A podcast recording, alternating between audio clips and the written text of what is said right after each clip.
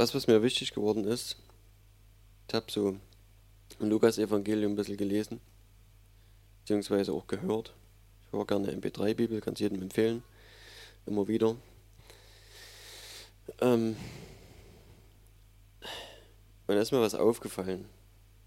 Und ich habe manchmal so den Eindruck gehabt, dass ähm, viele Menschen, ob nun Christen oder nicht, aber Christen betrifft es natürlich an der Stelle mehr im Sinne von, dort ist es ein Problem, wenn es so ist, äh, sehen Jesus oftmals als den Menschen, der über die Erde gegangen ist.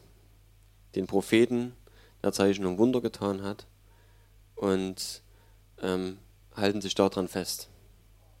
Dass der Mensch Jesus gesagt hat, siehe, ich bin bei euch alle Tage bis an der Weltende. Und es trotzdem immer so, eine irdische, so ein irdischer Bezug ist irgendwie. Zu, zu glauben, na, Jesus ist neben mir. Ich stelle einen Stuhl mit extra an den Tisch ran und dort stelle ich mir vor, dass Jesus dort sitzt.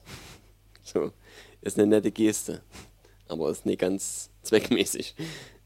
Und ich komme noch drauf, warum. Weil es letzten Endes nicht die Kraft ist, die Gott uns dagelassen hat. Die Vorstellung des Jesus als Person, wie wir uns vorstellen, wenn wir die Evangelien lesen, äh, so um uns rum ist und uns hilft, durch die schweren Zeiten durchzugehen, durch unser Leben irgendwie unser Leben zu bewältigen und zu meistern. Äh, das war nicht Sinn und Zweck.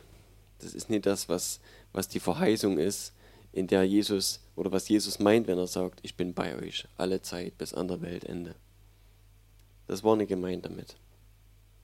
Und leider ist aber unsere Orientierung, ich sage mal unsere Orientierung, manchmal und bei vielen Menschen ist sie generell so, immer so irdisch gerichtet. Und wir haben das schon mal äh, gesagt, dass wenn, wenn Jesus sagt an verschiedenen Stellen zu den Jüngern, äh, ihr Kleingläubigen, dass es wahrscheinlich damit gemeint ist, dieser kleine Glaube im Sinne von dieser irdisch bezogene Glaube. Dieser Glaube, der sich darauf richtet, wenn der Stuhl vier Beine hat, kippt er nicht um. Das weiß ich, kenne ich aus Erfahrung, deswegen setze ich mich da drauf. Dinge, die sich bewährt haben, funktionieren. Da glaube ich dran. Ein Glaube, der auf das Sehen und auf die Erfahrungen, die wir hier auf der Erde gemacht haben, fixiert ist. Und der Glaube war auch derselbe in puncto Jesus. Auch sie haben geglaubt auf darauf, daraufhin, was sie gesehen haben. Die meisten und auch die Jünger hatten keinen Bezug dazu, was Jesus oder wer Jesus wirklich ist. Und es vielleicht auch, weiß nicht, ob das jedem so klar ist, dass die Jünger damit ein echtes Problem hatten, was sie selber aber nie wussten. Ja. Ähm, und mir ist ganz wichtig, dass, äh, oder mich, mir ist wichtig geworden, dass unser Blick ein anderer sein muss, dass unsere Sicht auf Gott ein anderer sein muss, als zu sagen, Jesus, wir feiern Weihnachten, das ist der Geburtstag von Jesus und darauf beziehen wir uns und dann ist Ostern, darauf beziehen wir uns. Und wir haben so Bezugspunkte, die auf das irdische Leben Jesu gerichtet sind. Aber seine eigentliche Identität ist eine völlig andere gewesen. Seine eigentliche Identität war nicht Mensch zu sein, seine, seine eigentliche Identität ist die Gottes Sohn und damit Gott zu sein. Und das ist er gewesen, schon immer. Der einzige Unterschied oder vielleicht auch das, was uns in unserer Denke manchmal zum Verhängnis geworden ist, und damals jedenfalls den Jüngern, äh, ist, dass er Mensch werden musste, aus verschiedenen Gegebenheiten, ich hatte auch schon mal darüber geredet, ähm, dass er Mensch werden musste, dass er in diesen menschlichen Körper, in die menschlichen Regeln und äh, die ganzen irdischen Gegebenheiten reinschlüpfen musste, um als Mensch, als echter Mensch für unsere Schuld stellvertretend sterben zu können.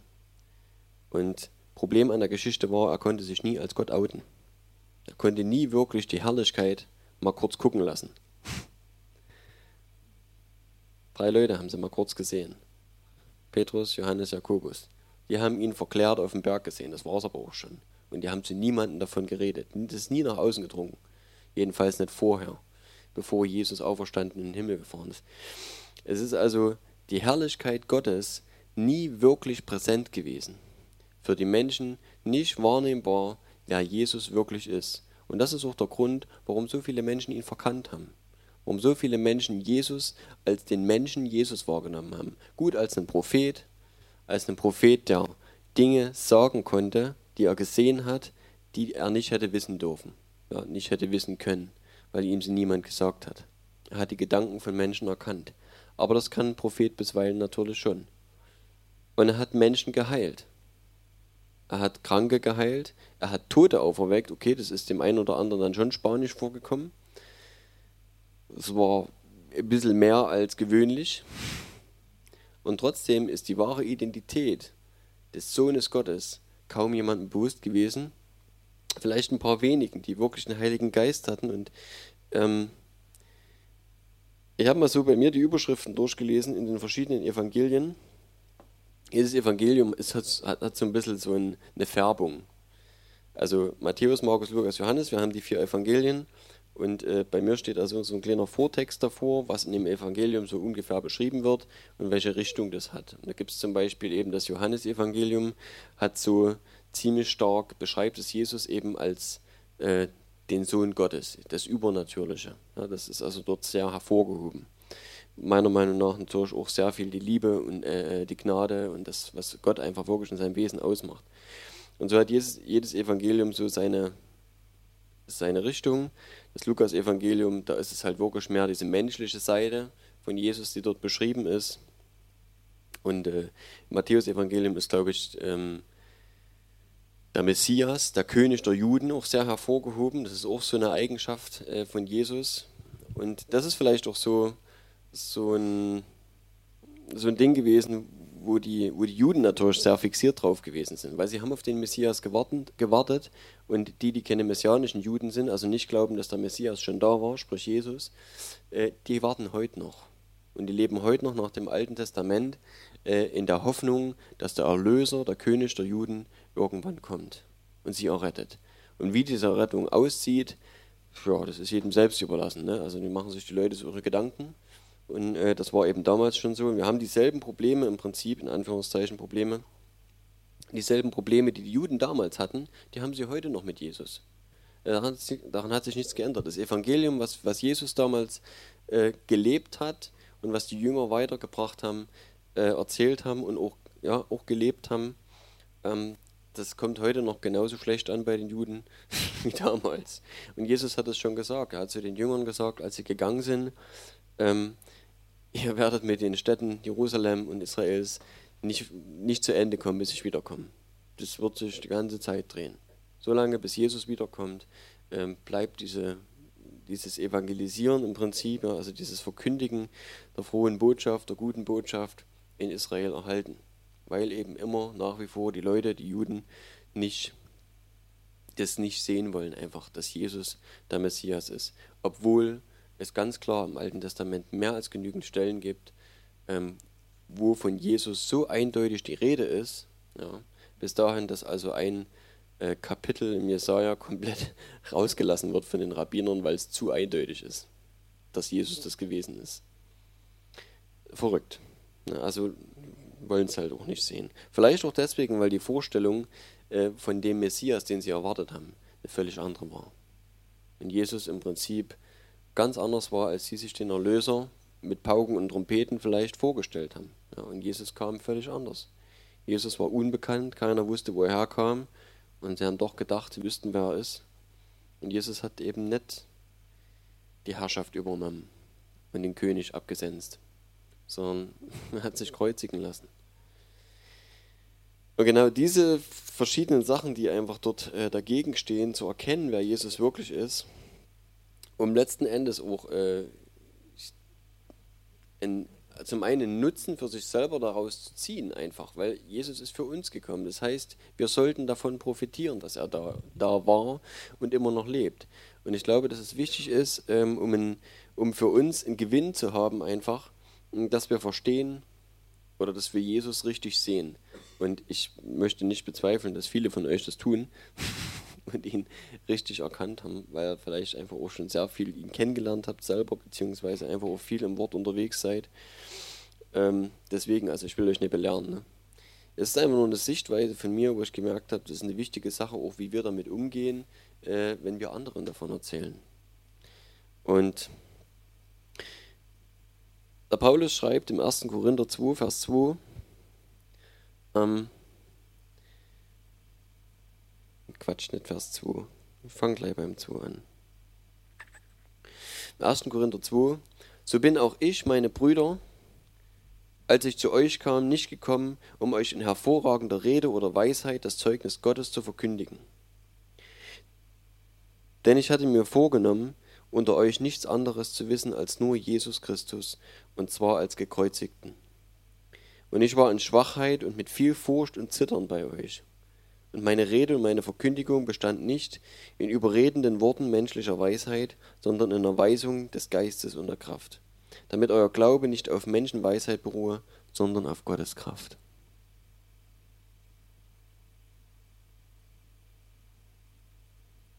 Ich denke, das reicht erstmal.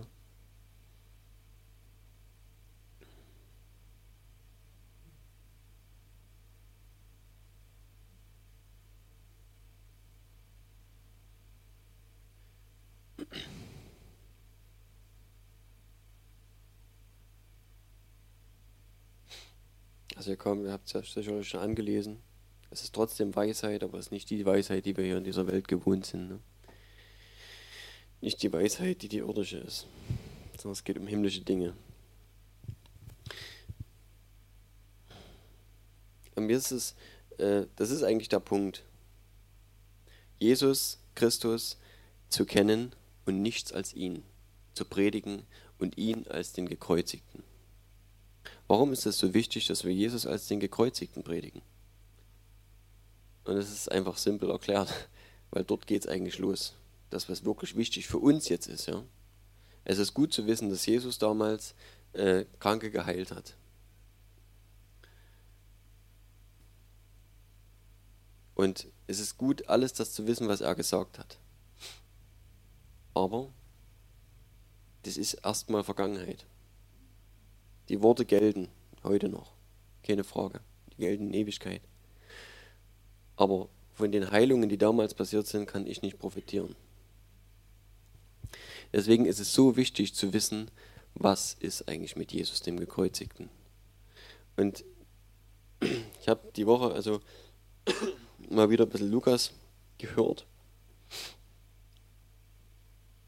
Und es ist mir aufgefallen, am Anfang, ganz lustig, das Vorwort, was also Lukas schreibt, also das Lukas-Evangelium geschrieben hat, also bei mir steht, dass es ungefähr äh, ca. 59 bis 64 nach Christus, also nach seiner Geburt entstanden ist. Also 30 Jahre nachdem Jesus eingesetzt, also ungefähr 27 Jahre nachdem er dann äh, gekreuzigt ist, worden ist, ist es erst geschrieben worden. 27 Jahre nachdem die Jünger ausgerückt sind und den ganzen Erdball verändert haben. Nachdem Zeichen und Wunder passiert sind, wir können das in der Apostelgeschichte nachlesen, was alles passiert ist, circa so, ja, um die Dreh herum. Ähm, steht jedenfalls hier, so das, das Geschichtliche, wann das also ungefähr geschrieben worden sein muss.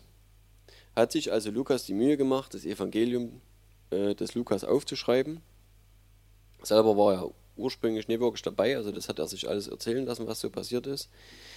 Äh, ich weiß nicht, ab wann, man liest wirklich wenig von ihm, aber keiner der Apostel gewesen. Und ich denke, vieles musste sich also erzählen lassen, um es dann aufzuschreiben.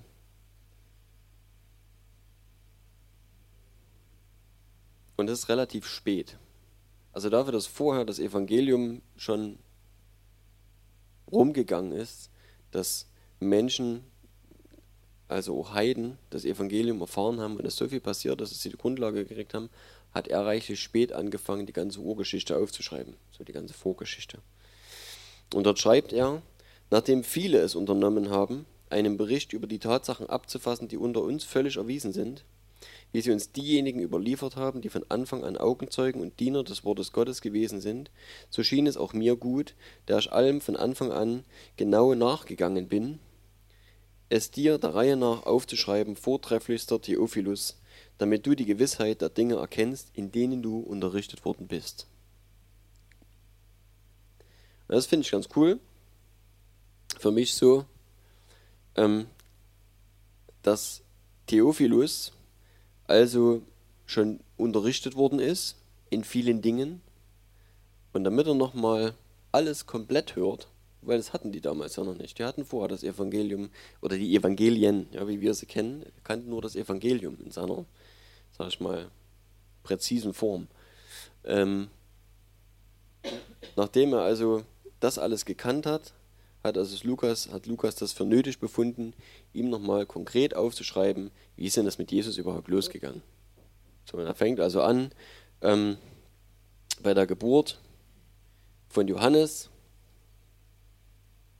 und Jesus und so weiter, wie also Jesus der Reihe nach, was also alles so passiert ist. Wir haben noch drei andere Evangelien, aber das kam alles später halt. Ne? Die wurden alle erst relativ spät geschrieben. Und das Interessante an der Geschichte ist, was haben denn die Leute vorher gehört? Wenn sie das alles schriftlich nicht wirklich hatten. Die hatten nicht die Möglichkeit, wie wir das alles peu à peu nachzulesen und zu gucken, hey, äh, wer war denn dieser Jesus überhaupt? Und das ist für mich so der Punkt halt, wo man wieder zurückkommt zu dem ersten Korinther, ab Kapitel 2, wo äh, Paulus halt sagt, es ist mir wichtig gewesen, dass ich euch nichts anderes predige als Jesus Christus, den Gekreuzigten. Ja. Und ich denke, das ist für uns wirklich wichtig, dass wir eine Sicht bekommen, was ist wirklich, wirklich, wirklich wichtig. Und dort geht es eigentlich los, was wir, was wir anderen erzählen, was wir sagen, wer ist denn Jesus? Und es ist mir sehr wichtig geworden. Ich glaube auch, dass, dass nur wenn wir, wenn wir die richtige Sicht auf Jesus haben, wie er ist, wer er ist, jetzt, ja, was er immer war, aber dass wir uns nicht auf das fokussieren, was wir hier lesen, das spiegelt das schon wieder. Ich habe auch mal gesagt, ähm, ich lese gern zwischen den Zeilen und ich höre gern raus, einfach so, was, was so vielleicht nicht so haarklein dort steht, sondern lass das auf mich wirken, wie die Leute dort drumherum waren, wie die, wie die reagiert haben und wie Jesus so agiert hat. Finde ich immer sehr schön. Mhm. Aber letztlich kommt es darauf an, ihn wirklich zu erkennen in dem, was er ist. Und seine Identität ähm, hat er im Prinzip immer verheimlicht. Und das ist sehr interessant. Wenn wir lesen, wenn, wenn also böse Geister angefangen haben und gesagt haben, du bist Jesus, der Sohn Gottes, hat er ihnen das Reden verboten. Psst. Und hat sie rausgeschmissen. Sie durften das nicht sagen. Es war also, wenn ihr, das, wenn ihr die Evangelien lest, dann müsst ihr das eigentlich unter dem Aspekt lesen, dass die Leute nicht verstanden haben, wer Jesus war. Nicht mal die Jünger. Weil er hat die ganze Zeit gesagt, dass er sterben wird, dass er gekreuzigt werden muss, dass er auferstehen wird und so weiter. Aber als es dann passiert ist, haben sie sich nicht daran erinnern können. Die wussten nicht, was da abgeht. Na, die haben gedacht, äh, alles geht den Bach runter, alles verloren. Hm, und ich will mal Lukas 22 lesen. Lukas 2, ich muss erstmal selber gucken.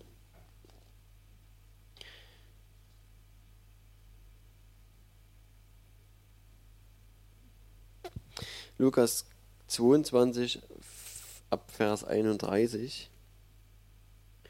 Da sagt Jesus zu Petrus, Simon, Simon, siehe, der Satan hat euch begehrt, um euch zu sichten wie den Weizen. Ich aber habe für dich gebetet, dass dein Glaube nicht aufhöre. Und wenn du einst umgekehrt bist, so stärke deine Brüder. Ich habe manchmal das nicht so richtig verstanden. Wie umkehren? Er war doch auf der richtigen Seite. Ist doch Jesus hinterhergegangen. Wovon jetzt umkehren? Letzten Endes hat ja Johannes der Täufer vorher schon gepredigt, kehrt um, tut Buße tut Werke der Buße, ja, ändert euren Lebensstil. Und sie haben alles aufgegeben. Petrus hat alles aufgegeben, hat Familie verlassen, ist mit Jesus mitgegangen und hat ganze Sachen mit Jesus gemacht. Warum nochmal umkehren? Und Petrus spricht hier, Herr, ich bin bereit, mit dir ins Gefängnis und in den Tod zu gehen. Und das ist eine krasse Aussage. Er aber sprach, ich sage dir, Petrus, der Hahn wird heute nicht krähen, ehe du dreimal geleugnet hast, dass du mich kennst.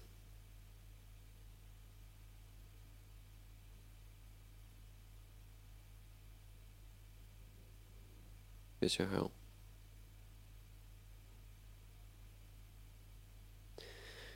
Und da ist mir beim Lesen wieder so was aufgefallen, so eine Kleinigkeit, ne?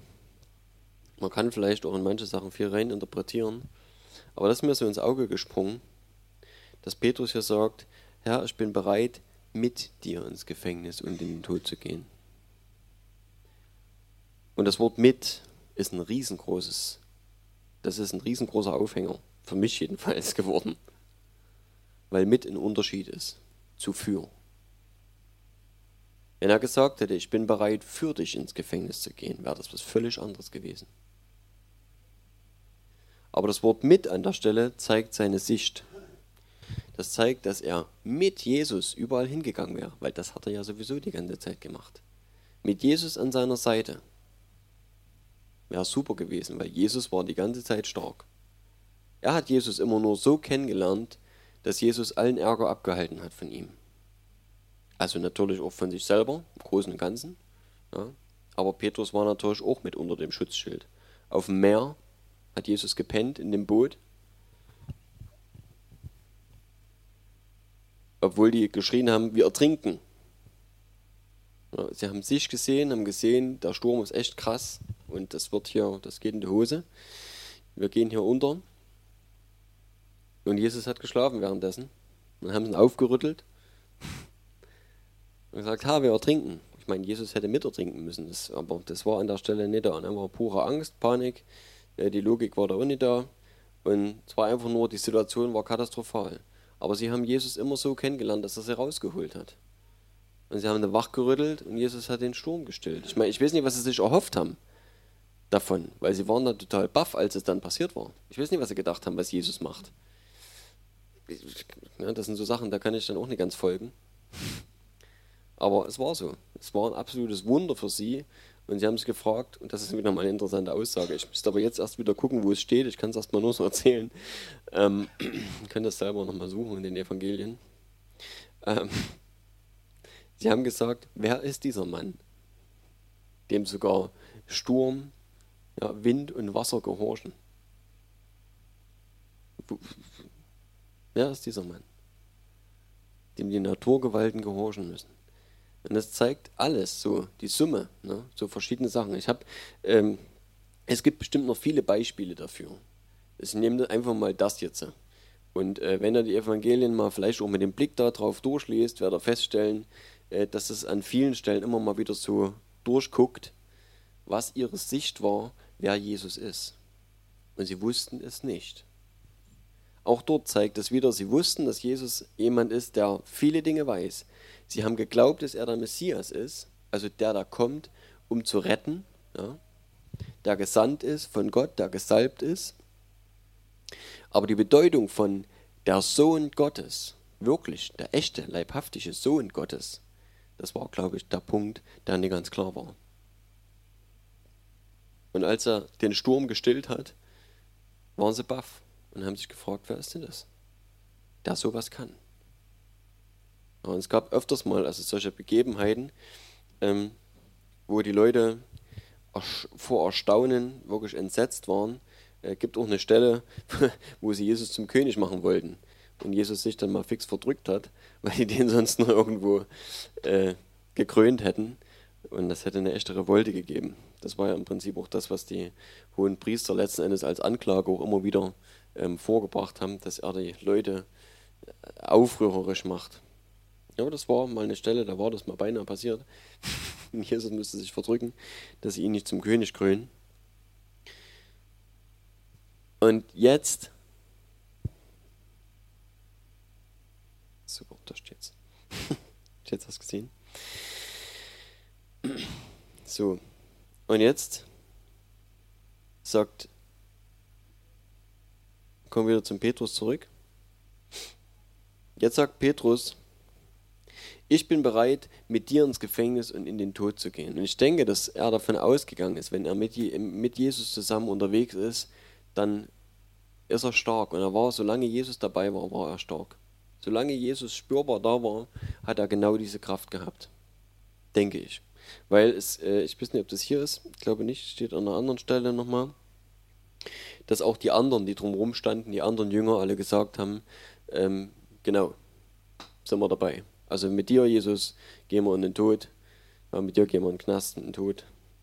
Das wäre, hätte alles funktioniert. Da waren sie sich einig. Aber aus welcher Sicht heraus?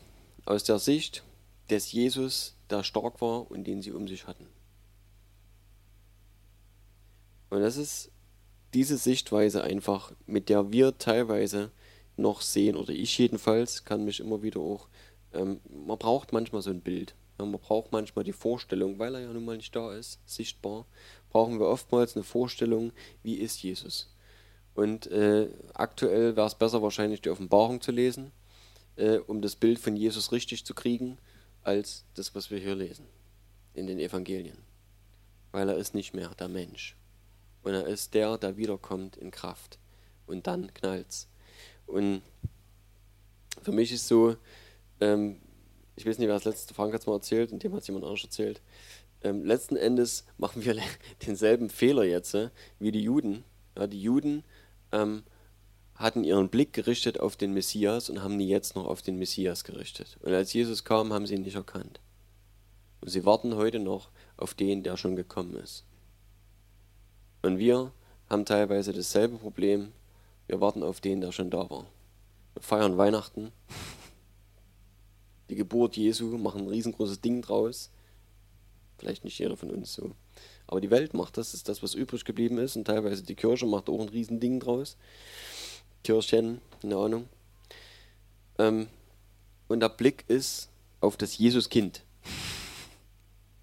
Das hat nie eine Rolle gespielt. Also ich meine, Jesus hat es groß angekündigt. Äh, Jesus, der Vater hat es groß angekündigt. Da gab es riesengroßes Brimborium drumherum, damals, als es passiert ist. Ja, keine Frage. Aber ich finde keine Stelle, an der Jesus uns an seinen Geburtstag erinnert. Die ganzen Evangelien könnt ihr durchgucken, wird nie gefeiert. Und trotzdem ist das ein riesengroßes Ding geworden. Und so wie teilweise, ja, also wie, wie halt die Juden auf den Messias immer noch warten, der schon da war, gucken wir auf den Messias, der schon da war, anstatt auf den zu warten, der kommt. Anstatt auf Jesus zu warten, der kommt in Kraft und in Herrlichkeit und in Vollmacht. Und ihn zu sehen, ihn zu anbeten und so zu leben, als ob er morgen käme oder heute. Kann noch passieren. Steht ja keine Zeit drin. Und er wird irgendwann einfach da sein. Und wir haben sicherlich die ein oder anderen Zeichen zu sehen, ähm, aber im Großen und Ganzen wird er einfach irgendwann da sein. Und das ist nicht mehr das kleine Kind, was da kommt. Der, den wir erwarten, ist der Herrscher über Himmel und Erde. Der, der aufräumt, wenn er kommt. Und dann ist das Gericht. Ja, und er ist der Richter, Jesus. Und deswegen ist, denke ich, wichtig, also wie gesagt, ich mag das einfach, die Evangelien zu lesen, weil er ist ja immer noch dasselbe. Er ist in seiner Person als Gott, ist er dasselbe, so wie er handelt. Er ist, er liebt es zu heilen, er liebt es Gutes zu tun, er liebt es Gutes zu geben. Ja. Und das tut er, weil der Vater so ist. Ja. Sie sind eins. Und der Vater liebt es. Wir lesen einfach so viele gute Dinge. Wir lesen ähm, weiter hinten in den Briefen, dass alles, was gut und vollkommen ist, von dem Vater des Lichts kommt. Ich überlege gerade, ob ich noch irgendeine Stelle vorlesen wollte. Passt eigentlich nicht so rein.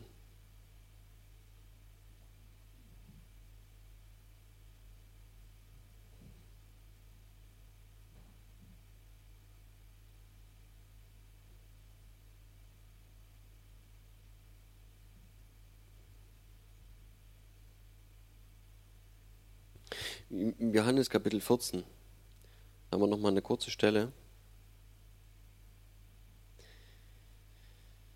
Jesus hat es damals schon für sehr nötig gehalten. Ach so, im Übrigen das Umkehren vielleicht, ne? um nochmal auf die Stelle von vorn zurückzukommen. Die hier, Lukas 22, 31. Ähm, wenn Petrus sagt, oder vielmehr umgedreht, wenn, wenn Jesus zu Petrus sagt, wenn du einst umgekehrt bist, dann glaube ich, ist genau das gemeint damit. Dass Petrus Sicht sich ändert. Ja, dass sein Denken sich umgekehrt hat. Dass er nicht mehr irdisch denkt, sondern dass er himmlisch denkt. Wir lesen das später nach, als sie also in der Apostelgeschichte das erste Mal in, in den Knast gehen und ausgepeitscht werden. Das war so eine super tolle Sache, die sich die hohen Priester da ausgedacht haben. Die haben gemeint, also wenn wir sie schon nicht festhalten können, dann lassen wir sie wenigstens nochmal richtig aushauen. Und ähm, haben sie nochmal geprügelt. Und dort sind die rausgegangen, fröhlich, jubelnd, dass sie für Jesus leiden durften. Und es zeigt einfach, dass sich was komplett geändert hat. Ja, die Sichtweise war komplett anders. Wir, wir, wissen alle, dass Petrus Jesus verleugnet hat, so wie, wie Jesus das ähm, vorhergesagt hat. Und das hat sich grundlegend geändert. Die sind dort rausgegangen, die haben Dresche bezogen, nicht nur, also die haben, also sind ausgepeitscht worden. Und die waren glücklich darüber, dass sie für Jesus leiden durften. Und du merkst dort einfach, okay, Jesus war nicht mehr da. Sie sind nicht mit Jesus dort durchgegangen, im Sinne von, dass er neben ihnen stand. Ja. Sie haben nicht immer einen Stuhl mit rangestellt an den Tisch und lernen, wo Jesus, wo sich vorgestellt haben, hier sitzt Jesus. War nicht nötig. Sondern sie hatten Gott in sich. Sie hatten den Heiligen Geist in sich und sie waren voll von Jesus. Sie waren voll des Geistes Gottes. Und das macht den Unterschied.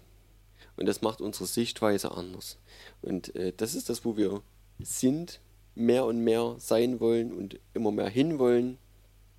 Weil ich denke auch, dass das Maß an der Stelle keine so rische Grenze kennt. Ja, ich denke, dass, dass wir dort immer wachsen dürfen, immer weiter rein. Solange bis wir irgendwann beim Herrn sind und dort weiter wachsen dürfen. Ähm, also das denke ich ist damit, äh, damit gemeint. Ja, wenn dort steht, wenn du mal umgekehrt bist, dann denke ich, bedeutet das, dass sein Herz sich wirklich nochmal geändert hat. Komplett.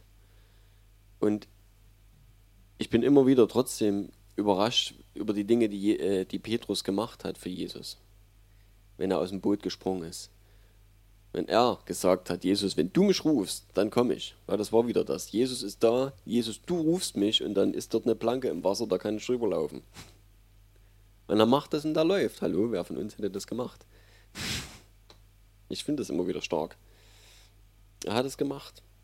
Er hat solche Dinger drauf gehabt. Er war total hinter Jesus her. Und er hat einfach die, die übernatürlichen Dinge getan, wenn Jesus dabei war. Äh, ja. Und er hat alles rausgeholt eigentlich so aus dem Zusammensein mit Jesus. Und trotzdem sagt Jesus, hey, da gibt es noch mal was. Du drehst dich noch mal komplett. Und ich denke, dass es das ist, dass Petrus eine komplett andere Sicht bekommen hat. Ja. Einfach die Sicht des Jesus, der der Sohn Gottes ist, der beim Vater ist, der den Vater ähm, widerspiegelt, wiedergespiegelt hat, auch wenn er in menschlicher Gestalt war und der letztlich nach wie vor derselbe ist. Gestern, heute und in alle Ewigkeit. Und genau, ich, ich weiß nicht, ob das jetzt noch nötig ist. Im Johannes 14 steht, äh, dort sagt, also, es steht bei mir eine Überschrift, der Herr tröstet seine Jünger. Da steht, euer Herz erschrecke nicht, glaubt an Gott und glaubt an mich.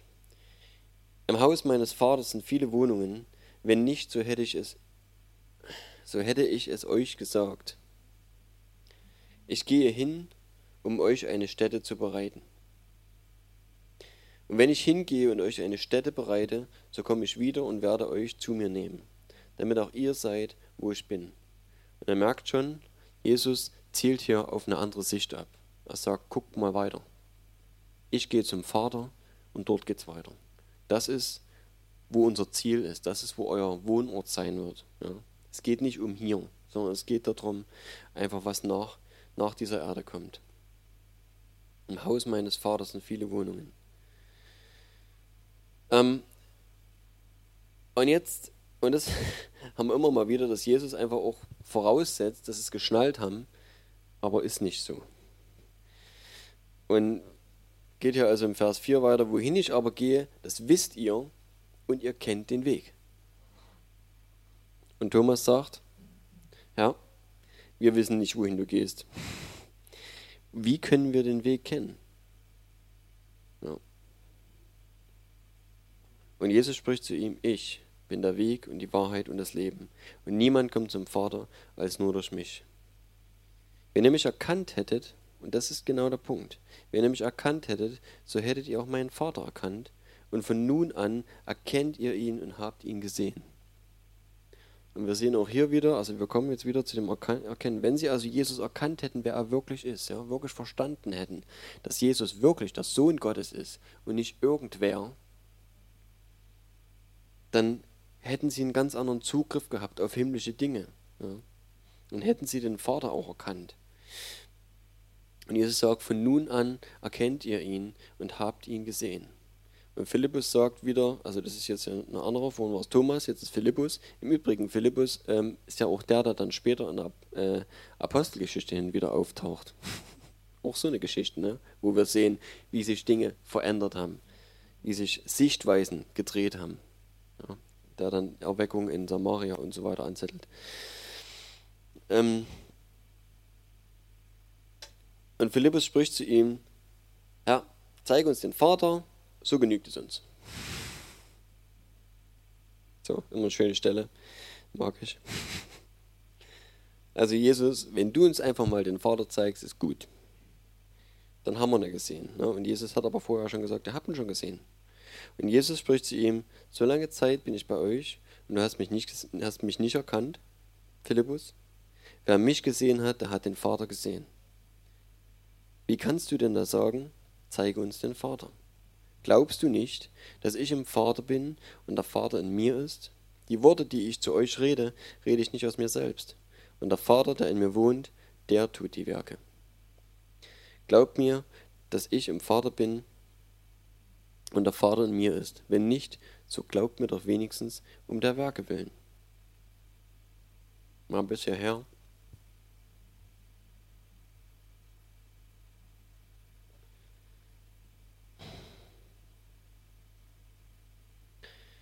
Das andere ist auch wichtig, was dann daherkommt, ne? ist klar. Vielleicht mal ganz kurz. Ähm, das ist wieder der Punkt, ne? zu glauben, dass Jesus im Vater ist und der Vater in ihm. Ja, das war diese, diese Verbindung. Ich meine, sie kannten den Vater nicht wirklich als Vater. es taucht mal kurz irgendwo auf. Ich hatte letztes Mal gesagt, im Alten Testament fast nicht. Gibt es fast den Herrn als Vater nicht wirklich. Ja, mal kurz Malachi, glaube ich, war es mal. Äh, ein, zwei Mal oder so. Es gibt nicht viele Stellen im Alten Testament, wo der Herr, der Vater, als Vater bekannt ist. Ja, sie wussten schon irgendwie, er hat sie geschaffen, ja, die kannten ja die Schöpfungsgeschichte. Also es war irgendwie schon klar, dass es im Endeffekt der Vater war.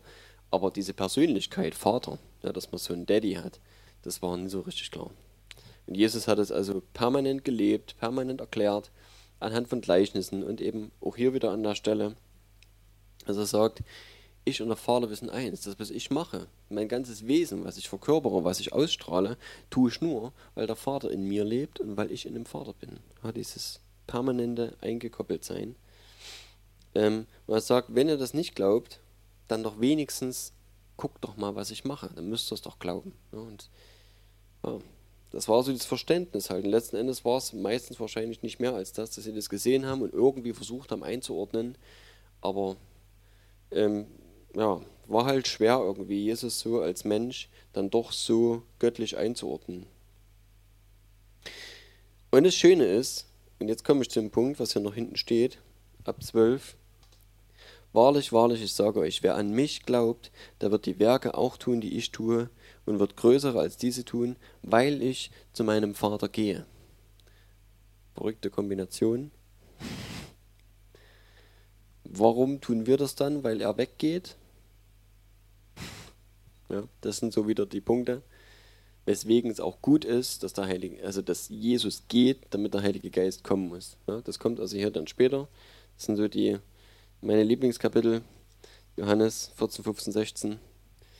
Dort werden wir das also lesen. Im Kapitel 16 steht es also, dass wir den Heiligen Geist bekommen werden.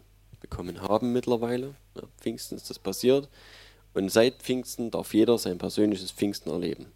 auch eine Sache, die mir wichtig geworden ist. Ähm, dort darum geht's. Ja. Und deswegen ist es wichtig für uns, dass wir sehen, wer ist Jesus. Jesus ist der lebendige Sohn Gottes. Heute genau noch so wie damals. Und diese menschliche Person, die damals die Jünger gesehen haben, lasst euch nicht täuschen von den Irrtümern, denen sie teilweise unterlegen sind. Äh, das hatte seine Bewandtnis. Ja. Es ist also für sie nicht anders erkennbar gewesen. Sie hatten da immer irgendwie einen Schleier vor den Augen. Vor allem eine Person wie du und ich, der also auch mal hinter den Busch musste und äh, da ganz normal gegessen hat und äh, wahrscheinlich auch gerochen und so weiter. Wenn die durch die Wüste gewandert sind, dann haben die sicherlich auch kein Deo bei gehabt das war immer so ein bisschen ein Hindernis, denke ich, auch für sie, Gott göttlich zu sehen. Also Jesus als Mensch, als Gott zu sehen. Ne? So. Aber ähm, für uns ist es dafür wieder schwierig, dass wir niemand vor Augen haben. Also es hat so alles so ein bisschen seine Hindernisse. Sie hatten jemand vor Augen und es hat es schwierig gemacht. Wir haben niemand vor Augen, macht es auch schwierig. Schwierig. Und deswegen ist es so wichtig, dass wir verstehen, einfach diese Sicht zu bekommen, auf die übernatürlichen Dinge und vielmehr noch, ganz ehrlich, wer den Heiligen Geist nicht einladen will oder noch nicht gehört hat, dass es die Taufe im Heiligen Geist gibt und den Heiligen Geist wirklich in uns, dadurch Gott in uns, der braucht das unbedingt. Das ist das Einzige, was, da, was uns wirklich funktionieren lässt mit Gott. Das ist das Einzige, was Jesus hat als Mensch funktionieren lassen. Ja. Sonst hätte Jesus auch nicht als Gott funktioniert auf der Erde, in diesem menschlichen Körper mit dem ganzen Drumherum. Dann hätte er Schnipp machen müssen, hätte sagen müssen, so jetzt aber Herrlichkeit und jetzt zeige ich mich mal als Sohn Gottes, als Gott.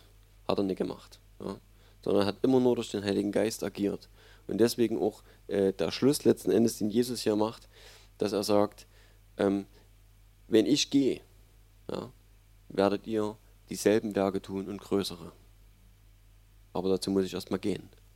Weil, wenn Jesus nämlich gegangen ist, kann er den Heiligen Geist schicken. Das war also die, die Bedingung. Und das lesen wir dann also später in den Kapiteln.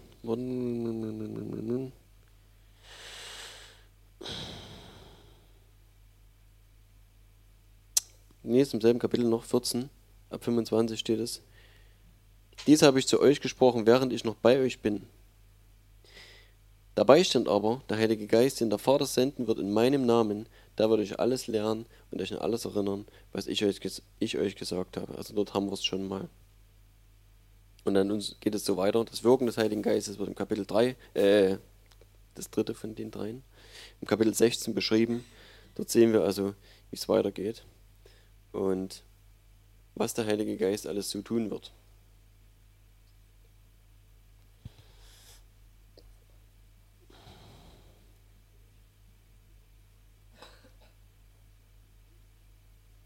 Genau. Also wer der Heilige Geist ist und was er tut, werden wir also im Kapitel 16 äh, des Johannesevangeliums finden. Und Punkt auch, warum, äh, warum er, ja, was einfach auch die Grenze darstellt, dessen, was sie erfassen konnten, ist auch im, äh, im Johannes 16 nochmal beschrieben. Ähm, Kapitel 16, Vers 12, wo er sagt, ich hätte euch noch vieles mehr zu sagen, aber ihr könnt es jetzt nicht ertragen. Wenn aber jener kommt, der Geist der Wahrheit, so wird er euch in die ganze Wahrheit leiten, denn er wird nicht aus sich selbst reden, sondern was er hören wird, das wird er reden und was zukünftig ist, wird er euch verkündigen. Er wird mich verherrlichen, ähm, denn von dem meinen wird er nehmen und euch verkündigen. Alles, was der Vater hat, ist mein, darum habe ich gesagt, dass er von dem meinen nehmen wird und euch verkündigen wird. Genau. Und das ist absolut wichtig. Und letzten Endes kommen wir immer wieder darauf zurück, dass wir erkennen, was hat Jesus getan am Kreuz. Ja? Und vielleicht ist es auch nicht unbedingt notwendig, die ganze Vorgeschichte zu hören, zu wissen, wie Jesus geboren wurde und was er alles so gemacht hat und so weiter weil das im Endeffekt nie die Grundlage des Evangeliums war. Und wir sehen halt, dass Lukas das erst sehr spät dann aufgeschrieben hat, so nach dem Motto, also damit ihr wisst, warum das alles überhaupt, jetzt erzähle ich da erstmal von Anfang an, wie das eigentlich alles losging. Und ähm, das ist nicht so relevant wie das. Und wir können viel wissen, es ist mittlerweile sehr viel Theologie so auf der Welt existent, ähm, die ganze Religion, man kann es studieren im Übrigen. das wisst ihr ja sicher. Und da kann man viel Klimbumsch drumherum äh, lernen und äh, ob das nun alles so stimmt, was dazu erzählt wird, keine Ahnung. Und letzten Endes ist das Religion, was dort übrig bleibt. Aber das ist nicht das, was wirklich entscheidend ist.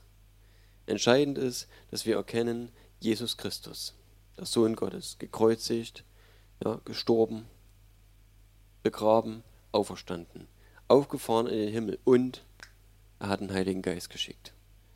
Ja. Und was mir immer noch wichtig ist zu sagen, ähm, das könnt ihr in Apostelgeschichte 8 nachlesen, wer das also nicht glauben will. Apostelgeschichte Kapitel 8, könnt ihr das nochmal gucken.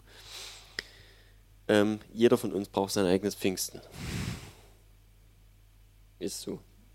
Pfingsten war zu Pfingsten für 120 Leute, die dort versammelt waren, die wurden getauft im Heiligen Geist.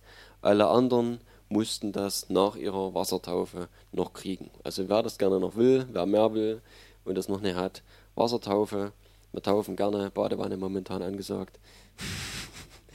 ist gerade kalt draußen so. Und dann Taufe im Heiligen Geist. Weil das brauchen wir, dass wir mehr kommen. Äh, dass, wir, dass wir einfach wirklich dort drin gehen, in diesen übernatürlichen Dingen, weil wir können es nicht sehen. Wir können es nicht fassen. Wir können es genauso wenig erfassen wie die Jünger, die Jesus direkt vor ihrer Nase hatten. Ja. Das ist für uns schwierig. Und äh, ich hm, kann nicht genau sagen, wo es steht. Paulus schreibt es irgendwo, ähm, dass der seelische, der fleischliche Mensch nicht in der Lage ist, den Heiligen Geist zu bekommen oder geistliche Dinge zu verstehen. Ja. So mal alles so zusammengerammt jetzt. Ähm, das geht nicht, ja, sondern das passiert im Geist. Also wir müssen einfach ähm, verstehen, dass wir ein neuer Mensch werden. Wir werden im Geist neu geboren. Das ist eigentlich das Evangelium. Dass unser Geist von neuem geboren wird und wir eine völlig neue Schöpfung werden. Nicht unser Körper, sondern unser Geist. Und das brauchen wir. Und das ist auch der Punkt halt, was für uns vielleicht mal so schwer zu verstehen ist und auch so schwer zu fassen ist. Unsere Seele wirft uns hin und her und ist irgendwie hin und her gerissen zwischen den Dingen, die wir hier lesen und zwischen dem, was unser Körper so fühlt. Und denken manchmal so, äh, ne, wie Krankheit und so weiter, das zieht uns runter und unsere Seele sagt, so ein Mist, äh, mir es so schlecht. Und die fühlt das. Und unser Geist sagt, hier ist die Wahrheit. Und das ist so ein Kampf halt, den wir auskämpfen. Und äh, es ist für uns wichtig, dass wir uns wirklich dort,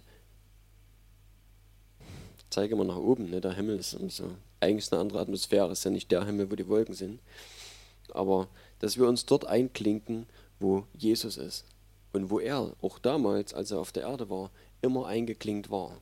Und wir lesen das, dass er sich zurückgezogen hat. Er hat es gebraucht. Wenn Jesus das gebraucht hat, um wie viel mehr werden wir es brauchen? Ja. Er hat sich eingeklinkt bei Gott. Er ist früh rausgegangen, wo noch Ruhe war, und ist auf den Berg gegangen und hat, Jesus, äh, hat den Vater gesucht und hat gebetet, hat Zeit mit dem Vater verbrauch, äh, verbracht, weil er einfach auftanken musste. Weil er genauso die Verbindung zum Vater brauchte wie wir. Ja. Jesus war kein Übermensch. Also in seiner Identität schon. Witzigerweise hat Jesus 30 Jahre Zeit bekommen, um diese Identität vollkommen zu fassen mit seiner Geburt. Und er war schon mit zwölf Jahren im Tempel gewesen und äh, hat mit den Schriftgelehrten über die Schrift sich ausgetauscht und die belehrt. Und doch hat es 30 Jahre für ihn gedauert, bis er wirklich in seinen Dienst eingesetzt wurde. Und da fragt man sich vielleicht auch, warum hätte er mit 25 anfangen können. Ja.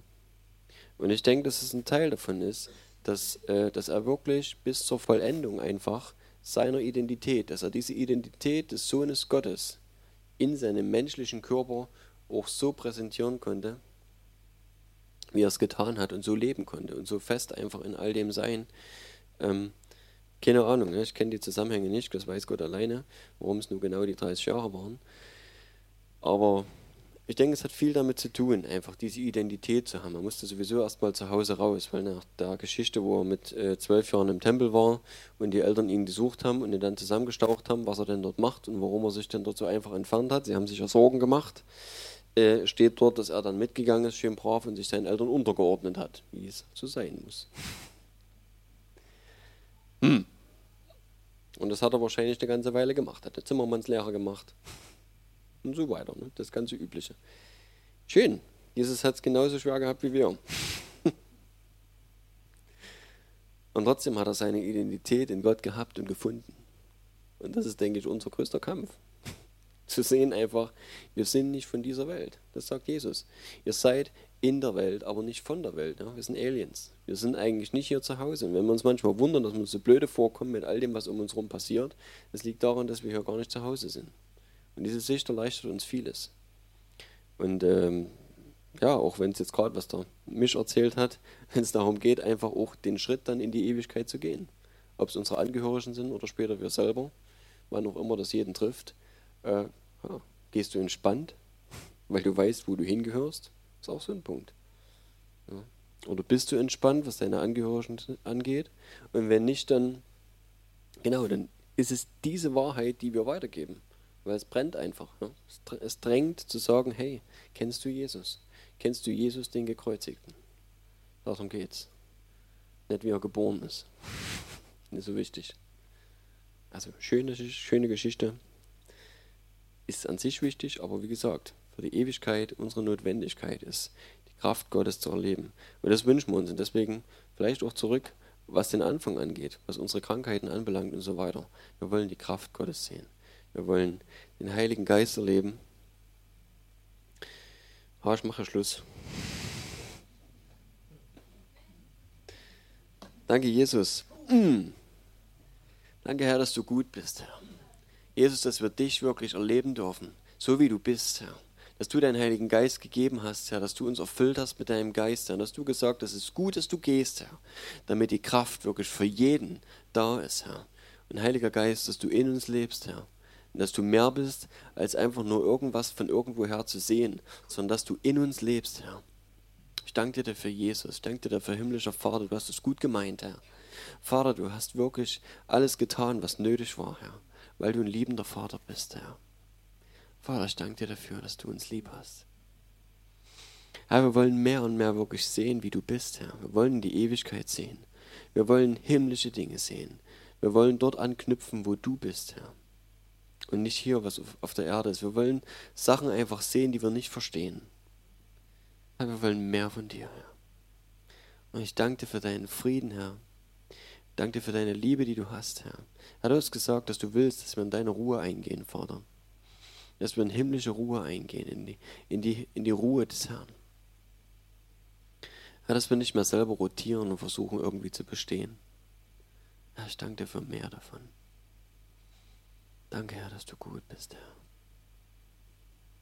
Vater, ich bitte dich jetzt, dass du jetzt kommst mit deinem Geist, Herr.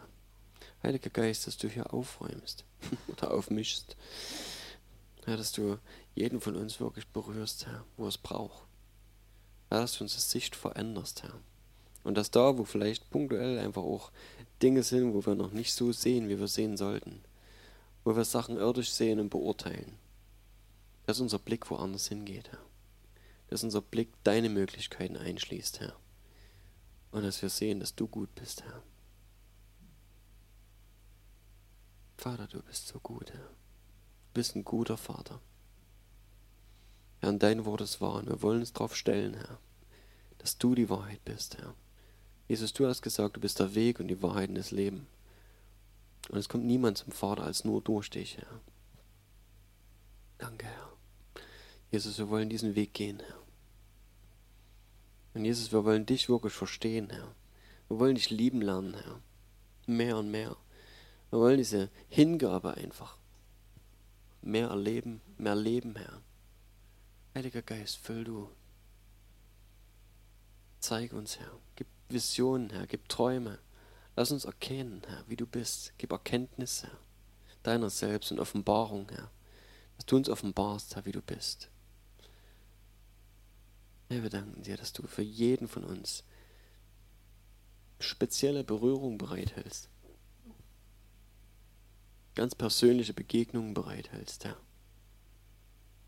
Hm.